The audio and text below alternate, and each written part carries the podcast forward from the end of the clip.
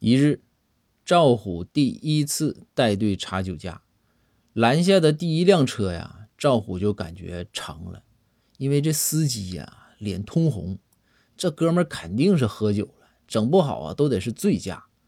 于是啊，就拿出仪器让司机吹，司机一吹，仪器显示正常，再吹还正常。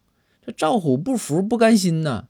就让这司机吹呀吹呀吹呀，吹了二十多次，吹的这个司机呀都急眼了，非要找领导，说不行我就报警了。赵虎是新手啊，也有点蒙圈，没办法呢，就找来展昭。赵虎就说：“展哥，咱这仪器哈肯定有问题，测不出酒驾呀。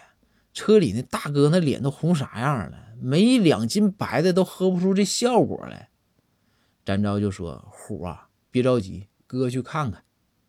展昭来到车前一看，然后呢，又对着那司机啊嘀咕嘀咕说了几句，就放行了。这赵虎不服啊，赵虎就说：“展哥咋的？假公济私啊？